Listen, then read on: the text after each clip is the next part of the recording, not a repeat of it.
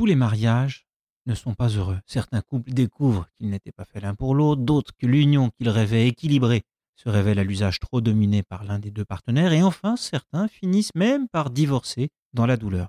Il en va dans les affaires comme en amour, rien n'est jamais joué d'avance. Ce n'est pas pour rien que les experts estiment qu'une OPA sur deux est d'ailleurs un échec. Mais à l'heure où PSA et Fiat Chrysler unissent leur sort, il existe plus de raisons de se féliciter et d'espérer que de raisons de critiquer et de redouter le pire. Certes, la famille Agnelli, qui va devenir le premier actionnaire du nouvel ensemble, pourrait faire basculer le centre de gravité et de contrôle à terme en Italie.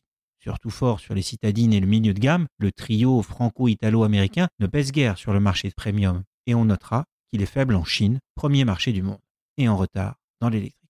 Tout n'est pas parfait, mais la naissance d'un champion essentiellement européen, numéro 3 en valeur et 4 en volume, à l'échelle mondiale, sur un marché majeur qui reste porteur, est un événement suffisamment rare pour être salué.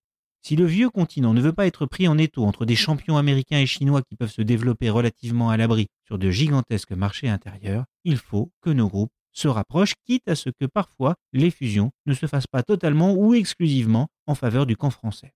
L'Europe a besoin de plus de fusions, pas de moins, et la France ne pourra pas être systématiquement à la manœuvre. On ne veut pas à la fois se désoler d'une Europe qui empêche un mariage Alstom-Siemens dans le ferroviaire et refuser que nos champions partagent leur capital avec des partenaires non tricolores.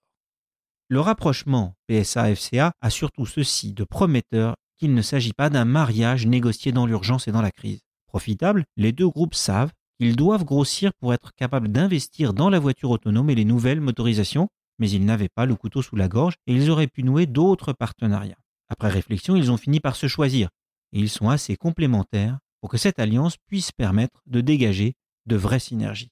Sachant que le développement d'un groupe doit aussi beaucoup à ses managers, il faut tout de même espérer que les héritiers de Fiat, qui ont su hier faire confiance à Sergio Marchionne, fassent aujourd'hui véritablement confiance à Carlos Tavares, qui a prouvé sa compétence et qui voudra aussi qu'on lui laisse du temps et les mains relativement libres. Retrouvez tous les podcasts des échos sur votre application de podcast préférée ou sur leséchos.fr.